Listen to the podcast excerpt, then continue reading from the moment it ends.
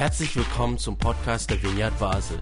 Mit einer Online-Spende auf unserer Website kannst du unsere Arbeit und Vision finanziell unterstützen. Vielen Dank fürs Mittagen und viel Spaß beim Zuhören. Ich möchte mit einem schwierigen Thema anfangen, weil es nachher noch schwieriger wird. Wenn wir in die Geschichte der Kirche, Kirchen schauen, dann ist das merkwürdig mit dem Wort Gottes. Das ist wie bei den Genen der Menschen. Da gibt es Gene, die sind hochaktiv und andere, die sind auf off gestellt.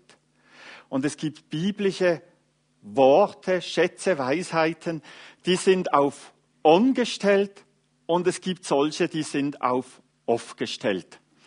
Ähm, da hätte ich ganz viele Beispiele dafür.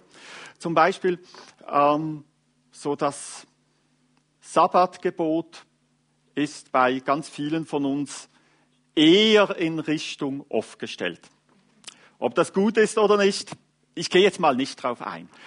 Als die frühe Kirche sich vom Judentum löste, hat sie ganz viele Gesetze aus dem Gesetz des Mose auf off gestellt. Aber nicht alle, zum Beispiel alles, was mit Sexualmoral zu tun hatte, hat sie voll hoch geregelt. In den letzten Jahrzehnten ist da manches auf off gestellt worden. Wenn Paulus sagt, die Frau schweige in der Gemeinde und zugleich schreibt er von seiner Apostolin, von seinen Gemeindeleiterinnen und so, dann war bis vor 50 Jahren das Frau Schweige auf on gestellt und das andere absolut auf off, so dass man es im ja so in unserer westlichen Kirche sogar falsch übersetzt hat zum Teil. Und heute ist es genau umgekehrt. Ähm, es sitzen einige hier, der Beat, die Melda, die Katrin, ich, ähm, Philipp, äh, Michael kann sich da selber einordnen. Wir haben anfangs 80er Jahre erlebt, wie Anbetung, was so sagen wir so ganz, ganz leicht auf On war, wie das voll hoch geregelt wurde. Und das war so eine unglaubliche Kraft. Also unter zehn Liedern am Stück, das ging gar nichts. Und was das bedeutet, wenn die Bibel unser Maßstab ist, das ist eine schwierige Frage aber auf die kann ich heute nicht eingehen, sondern ich möchte auf einen riesigen Schatz, also nicht auf Worte, die so einmal vorkommen, sondern die in der Bibel eine ganz wichtige Bedeutung haben, die bis vor kurzem bei fast allen Christen auf off gestellt sind und vielleicht in unseren Kreisen immer noch ganz stark auf off gestellt sind, über die möchte ich predigen und zwar mit dem Anliegen, dass ihr den Schatz entdeckt, die auf on zu stellen, die wirken zu lassen in euren Leben. Und das sind die Worte, die mit der Stille und dem Schweigen vor Gott, von Gott, mit Gott, auch untereinander, aber so weit werde ich nicht kommen, mit solchen Worten zu tun haben. Und ich habe nur eine Auswahl dieser Worte mitgebracht. Gegen jede Predigttheorie gibt es heute nicht einen oder zwei oder drei Predigtexte, sondern ja, ihr werdet schon sehen. Ich fange mal mit drei an. Das erste ist Psalm 131. Dort betet einen und sagt, Gott, ich danke dir, dass ich nicht mehr stolz bin. Im ersten Vers. Und im dritten Vers sagt er, lobet Gott. Und im mittleren Vers sagt er, ja, ich ließ meine Seele still und ruhig werden, wie ein kleines Kind bei seiner Mutter, wie ein kleines Kind, so ist meine Seele in mir. Ich habe meine Seele genommen, diese unruhige, wie die Mutter ein Kind und habe meine Seele zur Ruhe gebracht.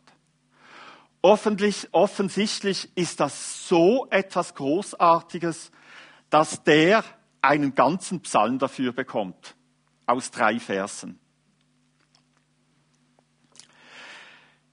Psalm 37, 7. sei stille dem Herrn und warte auf ihn. Da fällt mir eine Pfarrerin ein, feministisches Engagement, ökologisches, politisches Engagement. Und jetzt kommt da so ein Kurs für Pfarrer über Jahre Schweigen vor Gott, Herzensgebet, das Gebet Jesu wird es auch genannt, Schweigen vor Gott. Und sie überlegt sich, eigentlich funktioniert das ganz gut mit meinem Pfarramt und meinem Gottesbild und meinem religiösen Engagement. Soll ich mich für diesen Kurs anmelden? Was ist, wenn ich ganz ruhig werde und immer wieder ganz ruhig werde und merke, dass da nichts ist? Wie kann ich dann meinen Beruf noch weiter üben? Ich kenne die Geschichte natürlich nur, weil ähm, sie sich angemeldet hat. Sei stille und erkennet, dass ich Gott bin. Du willst Gott tiefer erkennen und im Hebräischen heißt erkennen nicht nur irgendwie kennenlernen oder so, sondern das ist die tiefste Form der gegenseitigen Wahrnehmung.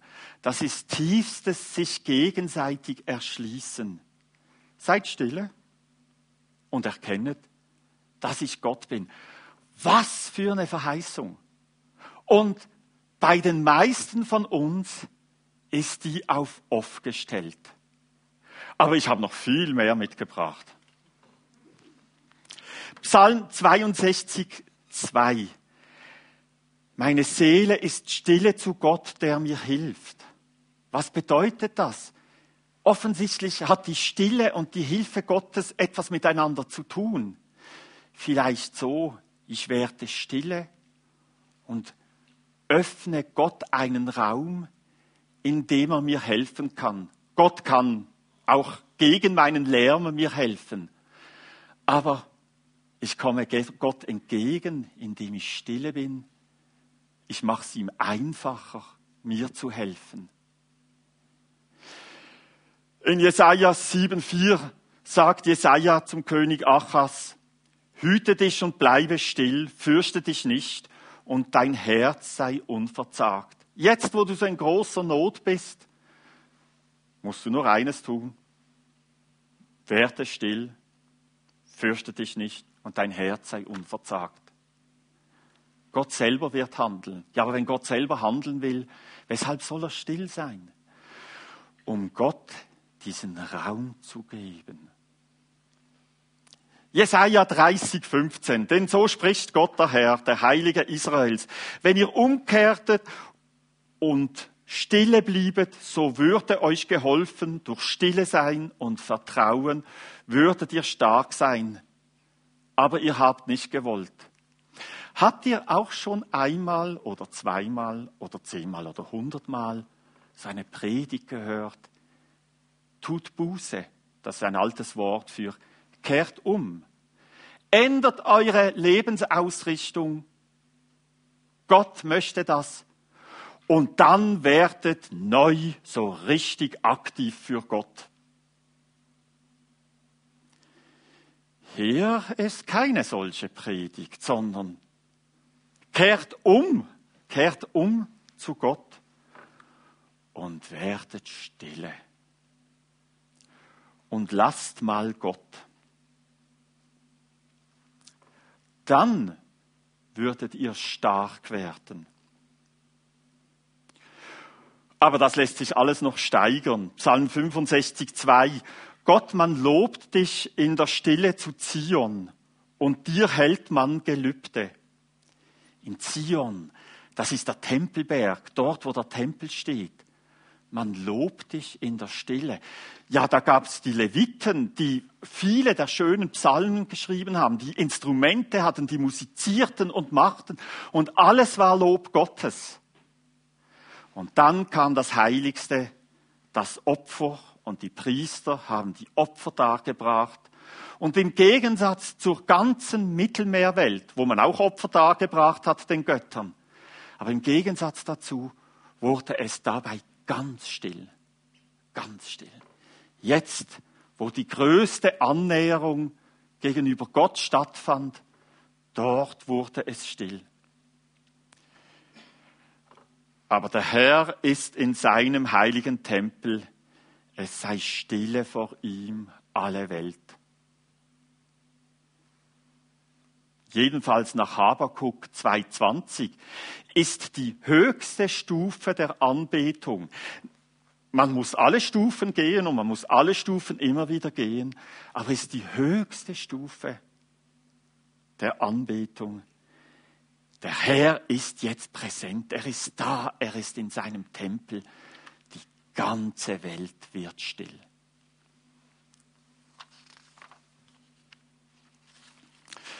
Ja, da habe ich gedacht, wie war das eigentlich mit meiner Prägung, die natürlich immer noch wirkt. Ich war so ungefähr 18 und habe gelernt, es ist gut, stille Zeit zu machen. Und ich habe mich bemüht. Ich weiß nicht mehr alle meine Bemühungen. Sie dauerten elf Jahre. Ich habe zum Beispiel ein Buch gelesen, eine Stunde beten. Und dann zwölf verschiedene Gebetsstufen formen und alle fünf Minuten, fünf, das ist ja nicht so lange, zwölf mal fünf und dann, genau.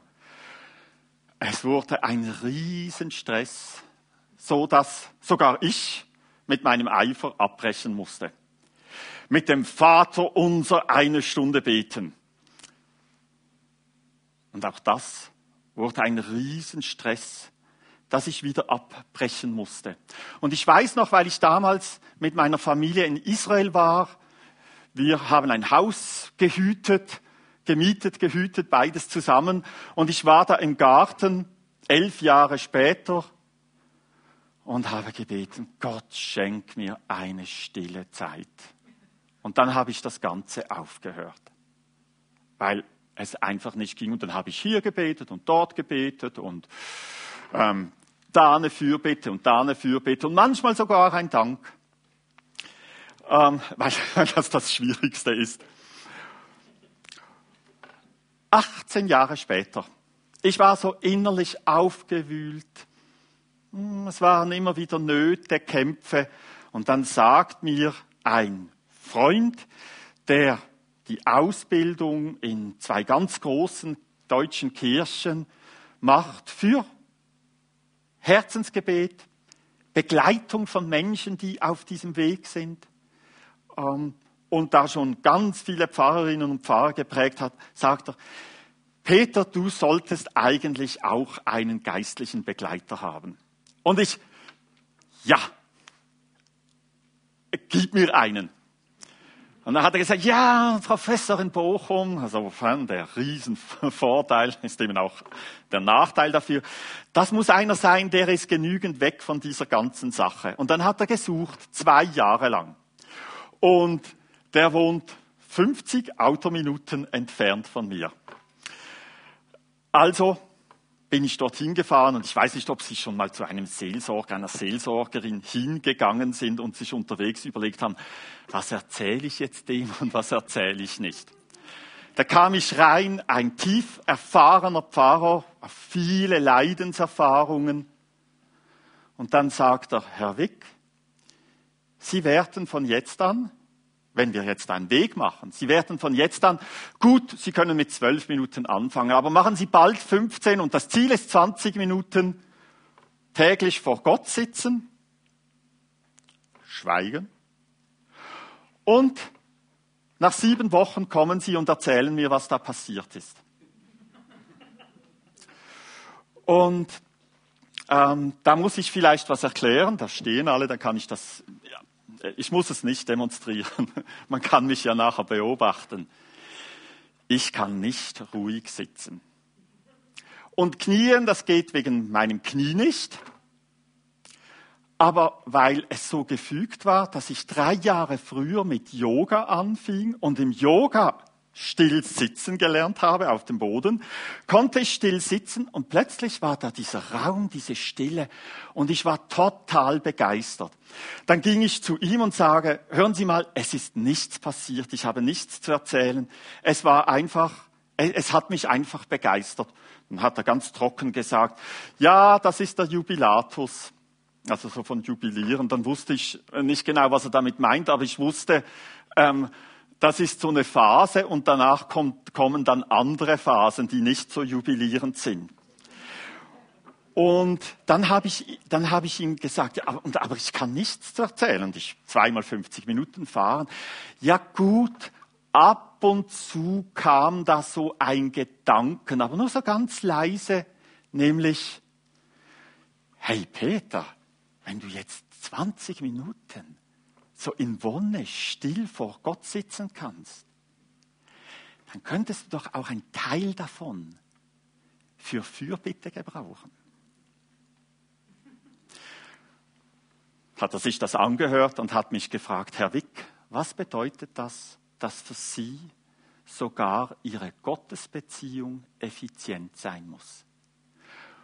Und ich stand geöffnet im tiefsten Kern und dieser Kern wurde dann in den folgenden Jahren immer weiter geöffnet.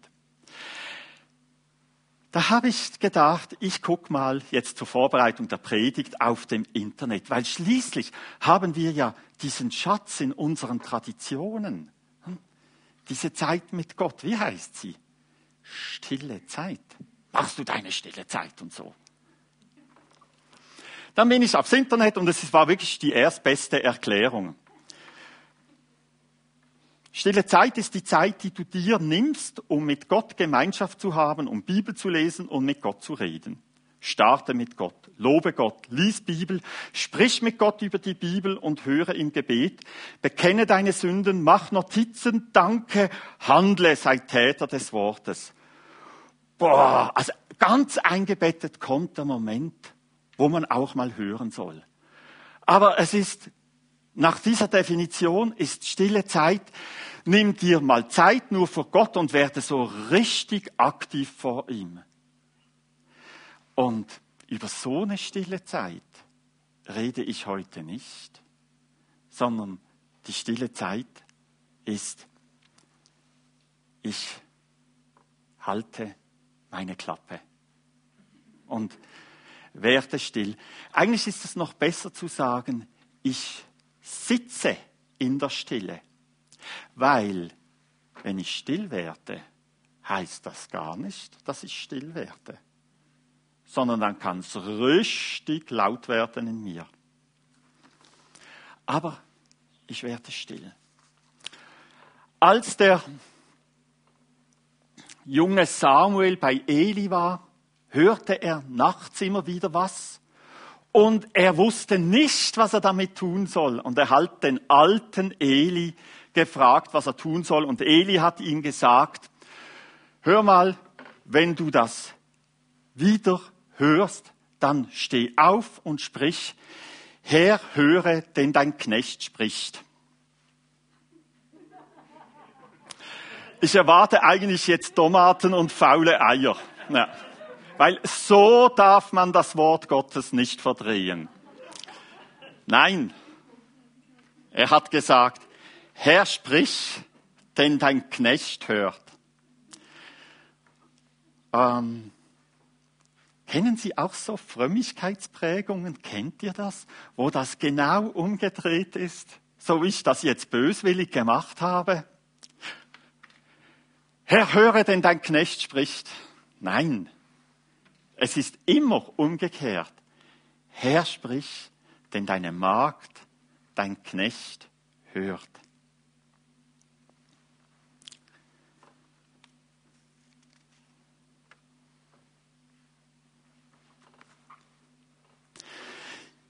Ja, zur Praxis habe ich gar nicht viel aufgeschrieben.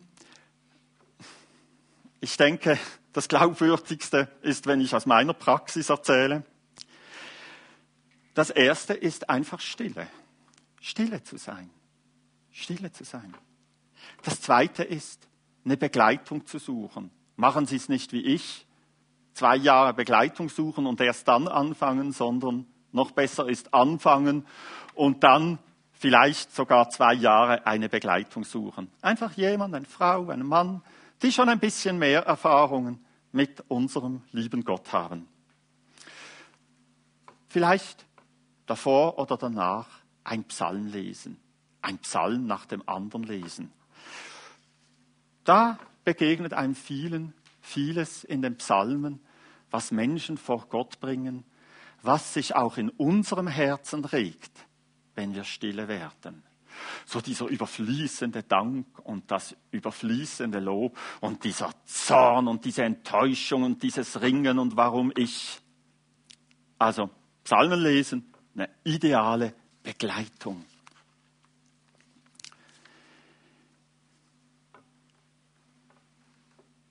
Viele leiden darunter, dass sie Gott nicht erleben. Ich kann Ihnen fast garantieren, dass ihr Gott sehr erleben werdet. Aber nicht so, wie ihr das auf euren Bahnen erwartet, weil Gott euch auf ganz andere Bahnen führen möchte. Auf Bahnen, wo ihr noch viel mehr empfangen dürft. Eine Wahnsinnsstelle zum Stille sein, zum Schweigen, ist in 1. Könige 19. Der Elia völlig abgekämpft, dann gestärkt von Gott, kommt auf den Berg Gottes. Und jetzt wird ihm gesagt, er darf Gott sehen. Der Herr sprach, geh heraus und tritt hin auf den Berg vor den Herrn. Und siehe, der Herr wird vorübergehen. Und jetzt stellt euch mal vor, dieser Herr, das ist der Schöpfer der Welt, der Allmächtige. Wenn der vorübergeht, wenn der in etwas in meinem Leben tut, dann gibt's so richtig ein Spektakel, dass ich nachher was zu erzählen habe. Und siehe, der Herr wird vorübergehen und ein großer, starker Wind, der die Berge zerriss und die Felsen zerbrach, kam vor dem Herrn her. Der Herr aber war nicht im Winde. Nach dem Wind aber kam ein Erdbeben. Spektakulär, groß, Energie, Kraft. Aber der Herr war nicht im Erdbeben.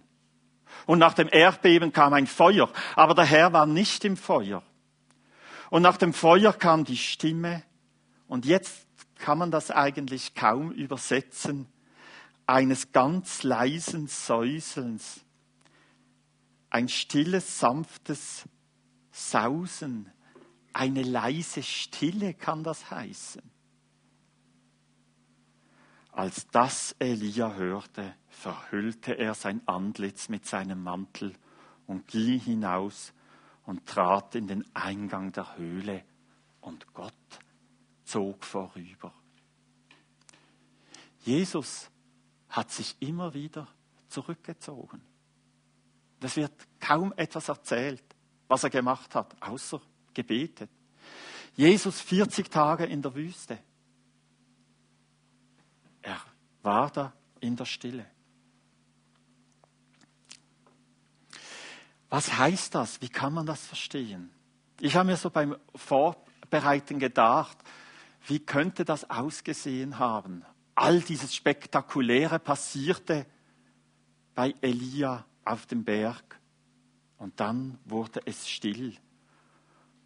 Und man hörte in dieser Stille so wie ein leises Still, äh, Säuseln, Wehen. Vielleicht darf man sogar verstehen, es wurde ganz still und er hörte nur noch ein Atmen. Und nachher wusste er nicht mehr, ob es sein Atem war oder der Atem Gottes. Diese biblischen Schätze haben auch im Judentum gewirkt. Im Ostjudentum gab es die chassidische Bewegung, das waren die Charismatiker. Und da hatte jede Stadt, jeder Rabbi hatte seine Spezialität. Der berühmteste, zu dessen Spezialitäten gehörte, dass er sehr zornig wurde. Und da gab es die Stadt Worki und dort schwieg man. Dort trafen sich die Rabbiner mit ihren Schülern Und dann schwiegen sie, bis sie völlig in Ekstase und in Wonne war, waren. Dort lehrte man, wir Menschen brauchen drei Jahre, um sprechen zu lernen, sagen unsere Vorfahren, und 70 Jahre, um schweigen zu lernen.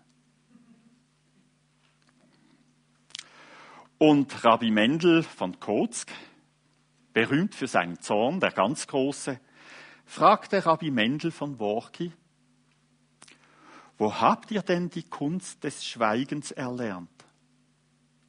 Und Rabbi Mendel von Worki gab keine Antwort darauf, er schwieg. Wo hat Rabbi Mendel von Worki das Schweigen gelernt?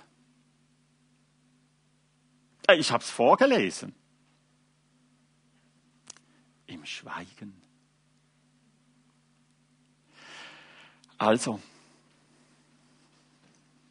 viel mehr Theorie nützt nichts, sondern Schweigen lernt man im Schweigen. Aber selbstverständlich gibt es da eine Anleitung und der Zufall will es, dass unter denen, die eben vor äh, Anfangs 80er Jahren ganz begeistert und revolutionär die Arme hochgerissen sind, auch Katrin da ist. Und Katrin ist unterdessen von der evangelischen und katholischen Kirche in Basel mit angestellt, um, um den Baslern schweigen zu lernen.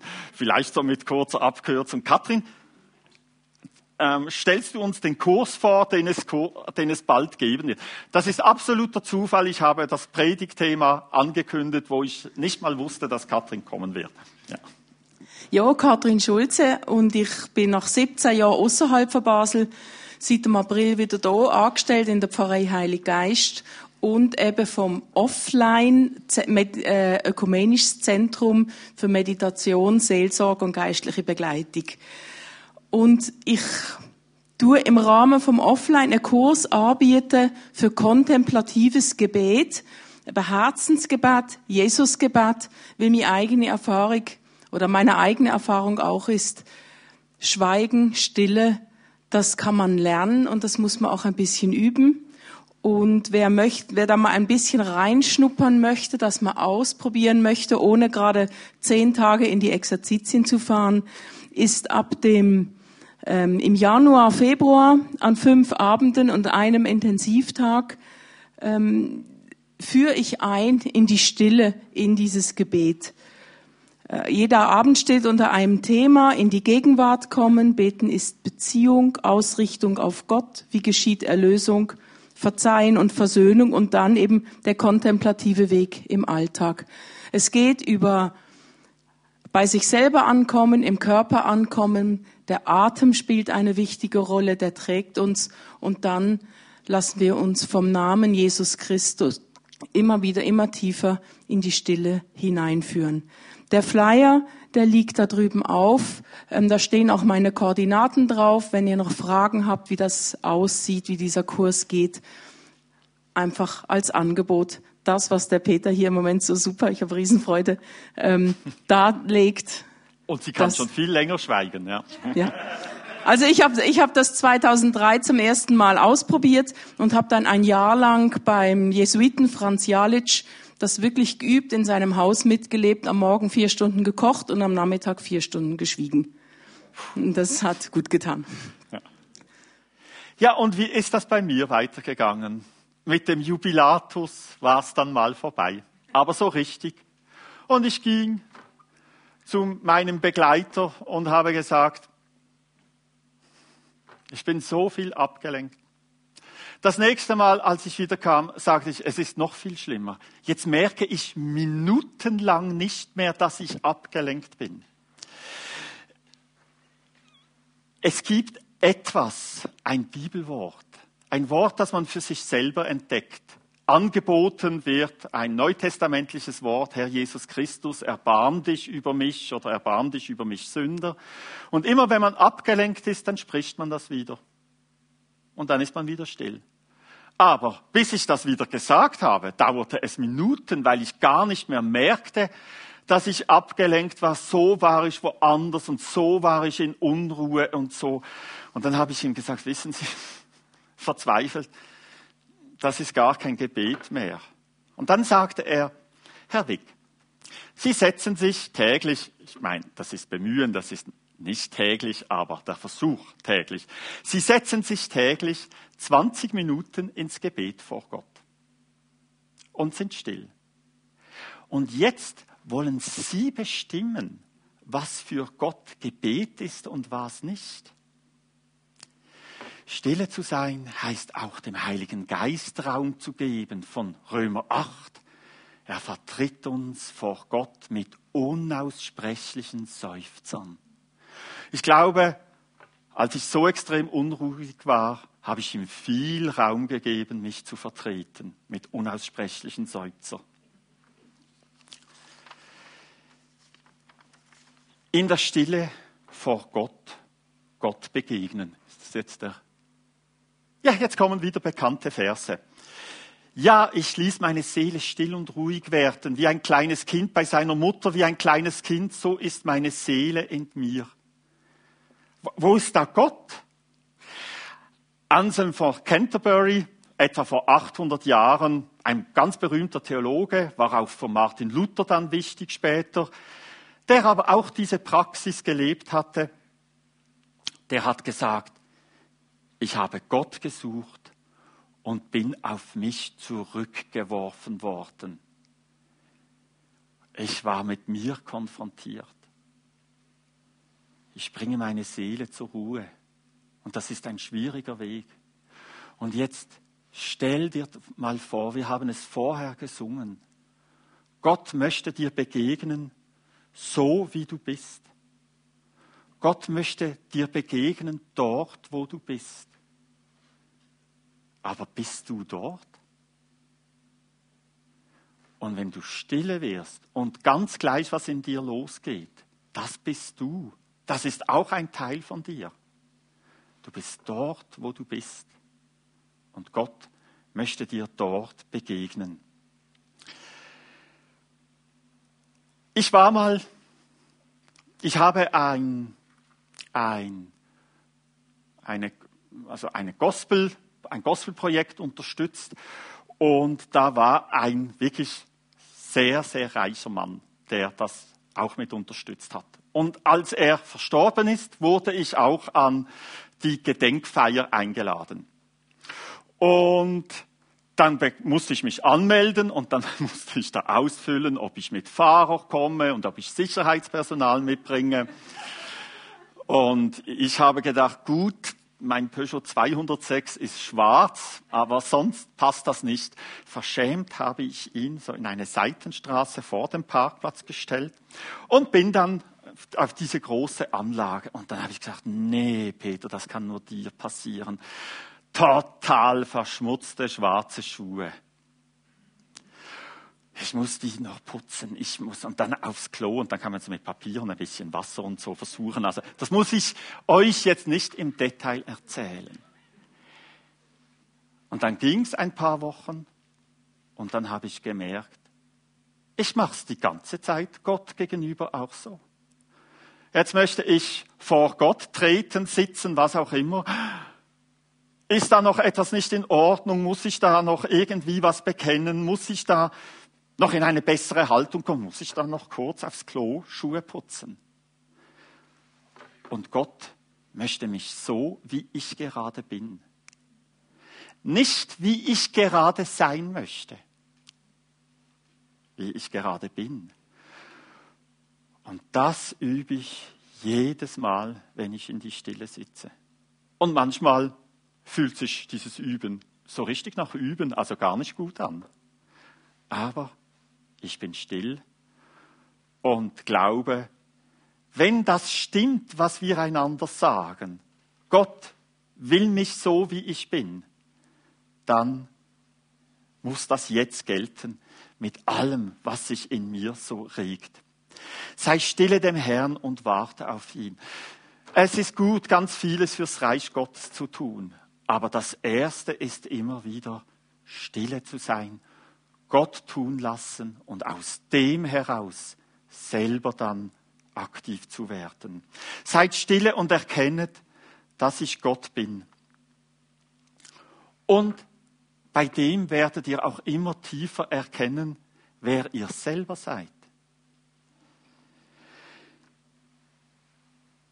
Meine Seele ist stille zu Gott, der mir hilft. Jesaja zu König. Hüte dich und bleibe still, fürchte dich nicht und dein Herz sei unverzagt. Wenn ihr umkehrtet und stille bliebet, so würde euch geholfen. Durch Stille sein und Vertrauen würdet ihr stark sein. Aber ihr habt nicht gewollt. Gott, man lobt dich in der Stille zu ziehen und man hält dir Gelübde. Für die Stille gibt es eine ganz große Verheißung. Jesus hat es uns vorgemacht. Aber die Stille war sein intimer Raum mit Gott. Und er hat uns da wenig Einblick gegeben.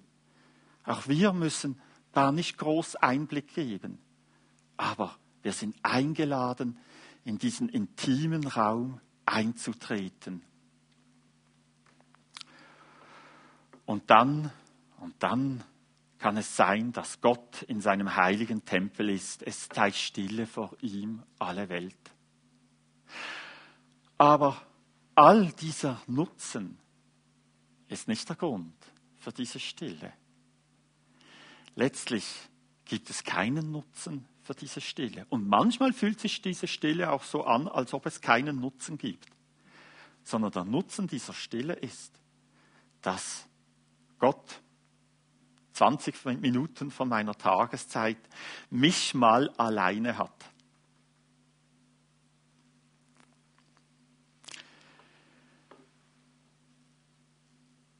Und wenn ich das anfange, dann wird sich ganz vieles verändern. Boah, dann merke ich, mein ganzer Tagesablauf schreit, es gibt diese Zeit nicht. Und wenn es diese Zeit gibt, dann hat sich etwas mit meinem Umgang mit meiner Tageszeit verändert. Ich habe mir Zeit für Gott genommen und bei mir sind Änderungen eingetreten. Jetzt frage ich den Michel. Michel, wie viel Zeit habe ich noch? Haha. Nee. Aber das ist zu viel. Ich sage aber erst nachher, was mir meine Frau geraten hat. Aber ich möchte, dass wir jetzt fünf Minuten stille werden. Jeder für sich vor Gott. Wer hat so ein Timer mit einem angenehmen, nicht erschreckenden Signal? Ja, also, kannst du fünf Minuten einstellen?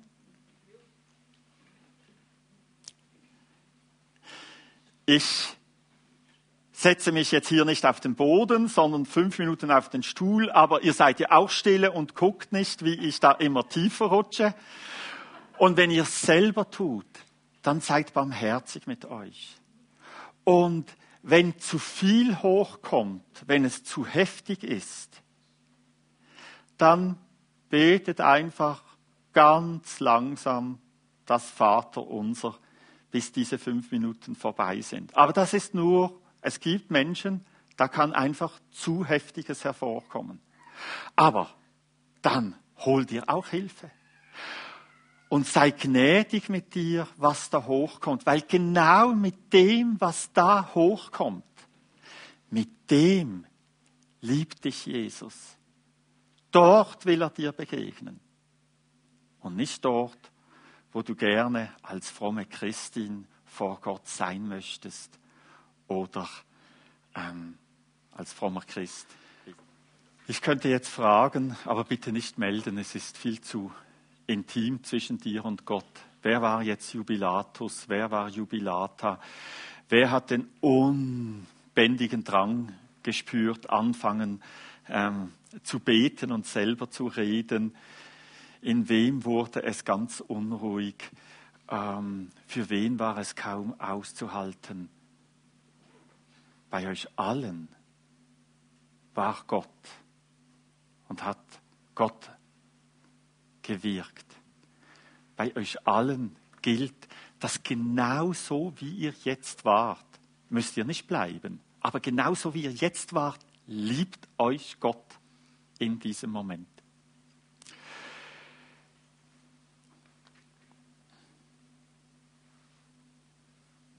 Herr Jesus Christus, erbarm dich über mich.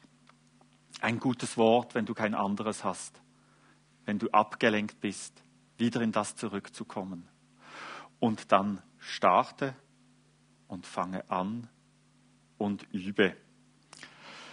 Wo hast du das Schweigen gelernt? Rabbi Mendel von Worki gab keine Antwort. Er schwieg. Drei Jahre brauchen wir, um reden zu lernen, 70 Jahre, um schweigen zu lernen. Sei geduldig, aber sei auch hartnäckig. Sage dir, ich möchte, dass diese biblischen Schätze für mich nicht mehr auf off gestellt sind, sondern dass sie auf on gehen. Ja, ich möchte Gott begegnen in der Stille. Und ich möchte es zulassen, dass er mir begegnet, so wie ich es nicht erwarte. Dass ich einen komischen Gedanken habe und dann spricht mir jemand zu, oh, da hat aber Gott ganz schön dir was gezeigt. Und ich habe das Gefühl, nichts ist passiert. Oder wie auch immer. Ich möchte zum Abschluss beten, aber davor bitte ich euch, wenn sich in euch jetzt etwas stärker geregt hat, gerade wenn es etwas war, was euch beunruhigt, wenn ihr merkt, da ist etwas aufgebrochen, dann geht nicht raus, ohne die Gelegenheit zu benutzen, irgendjemand von uns anzusprechen. Ihr, ihr habt verstanden ja, dass ihr hier ein Team habt, das angesprochen werden kann. Ich kann angesprochen werden. Geht und sucht die erste Stufe, den ersten Schritt der Begleitung Dazu möchte ich euch ermutigen. Himmlischer Vater, Jesus Christus, Heiliger Geist, wir bitten dich, führe uns in das Geheimnis der Stille und dadurch tiefer in das Geheimnis der Liebe, der Barmherzigkeit, der Kraft von dir und auch in die vielen Geheimnisse in uns selber und verändere uns immer mehr in die erlösten Geschöpfe, zu denen uns du geschaffen und zu denen du uns erlöst hast. Amen.